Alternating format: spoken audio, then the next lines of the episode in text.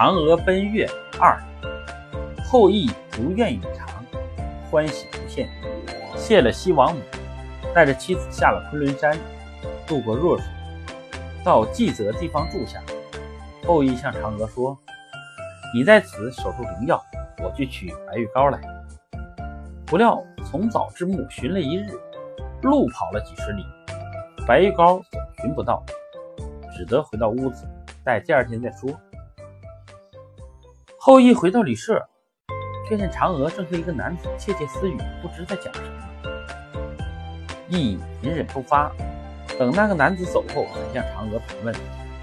嫦娥轻描淡写的回答：“是个卜卦先生，名字叫永璜。”后羿听了不以为然。次日一早，依旧去寻白玉膏，今天居然找寻到许多。后羿十分欢喜的回到旅社。想要和嫦娥分作药引，但是找来找去找不到嫦娥的身影，他到处寻觅，终无下落。再寻那颗灵药也不知所踪。后羿才想到，也许嫦娥已经把药都吃了，深恨自己有眼无珠，受他愚弄。后来他转念一想，都是自己连累嫦娥变成了凡人，本是天女的仙嫦娥，也许实在是受不了人间的苦难。想到这里，他也体谅了嫦娥的行为。再仔细想想，他没有白玉膏，偷了药去吃也没有什么作用。况且万里之处举目无亲，山高水长，跋涉不易。他即使要偷药逃走，恐怕也没有那的胆量。或者他见我昨天找不到白玉膏，想帮我找，出去迷了路也未可知。想到这里，后羿心中的气渐渐平下来，反倒替他担忧。天黑了，后羿放心不下，出门去寻嫦娥。一出门就遇见卜卦先生有黄。后羿想起昨天他与嫦娥谈话的情景，心中不仅生疑，就抓住有黄，问他要人。有黄问：“那位女子是尊夫人吗？”后羿答：“是。”有黄这才一五一十将情况说了：“我在此地以卜卦为生，并未认识尊夫人。昨天下午。”尊夫人向我询问取白玉膏的地方，这白玉膏是此地特产，远近闻名。现在虽虽然很难寻到，但我以卜卦为业，既然尊夫人下问，就卜了一卦，叫他向某处去寻找。尊夫人听了，立即出门而去。究竟寻到没有，不得而知。到了傍晚，就是您老先生将要回来的前一刻，尊夫人又来找我，说她要远行。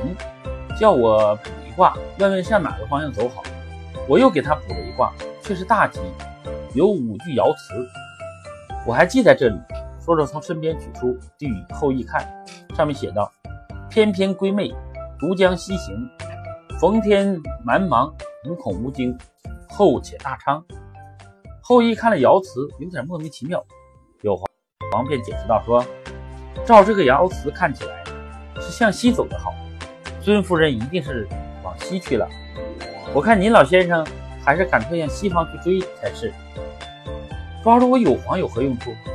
我哪里晓得你们俩夫妻到底发生了什么事呀？后羿一听，觉得有黄的话有道理，是自己的妻子狠心偷了药，与别人无关。他本想立刻去追，但天已昏黑，不能行路，只好在旅社中再住一夜。他心中越想越气。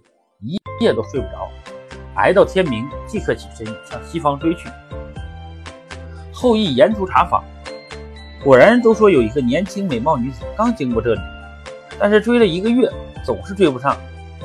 后来追到一处，也不知是什么地方，忽然遇到一个人，交给后羿一封信，说三天前一个女子留下，让他转交给一个来追寻他的男子。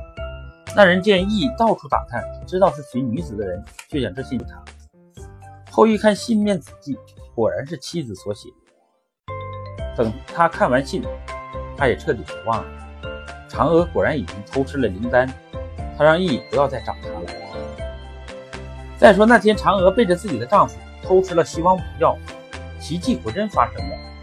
嫦娥见觉身子失重，双脚离地，不由自主地飘出窗户。冉冉飘升，上哪儿去呢？她按着有黄先生的占卜，向着西方昆仑飞去。在半道上想起来，自己和丈夫一起向西王母求药，现在背弃了丈夫，天庭诸神一定会责备我，嘲笑我。不如投奔月亮女神长息，在月宫暂且安身。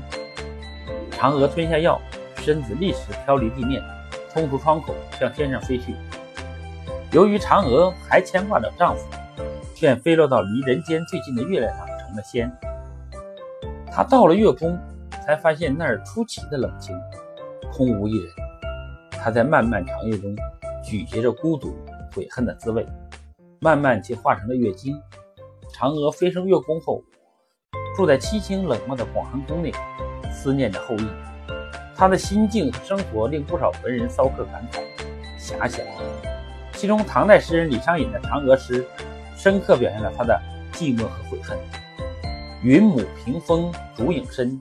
长河渐落晓星沉，嫦娥应悔偷灵药，碧海青天夜夜心。大意是说，云母制成的屏风染上了一层幽深暗淡的烛影，银河逐渐低沉下落，启明星也已下沉。广寒宫的嫦娥想必悔恨当初偷吃了不死药，如今落得独处于碧海青天而夜夜寒心。每当八月十五的晚上。一轮圆圆的明月挂在天空，把它温柔的银辉洒向人间的时候，那上美丽的嫦娥站在月宫的桂树下，遥望人间，想念她的丈夫羿呢。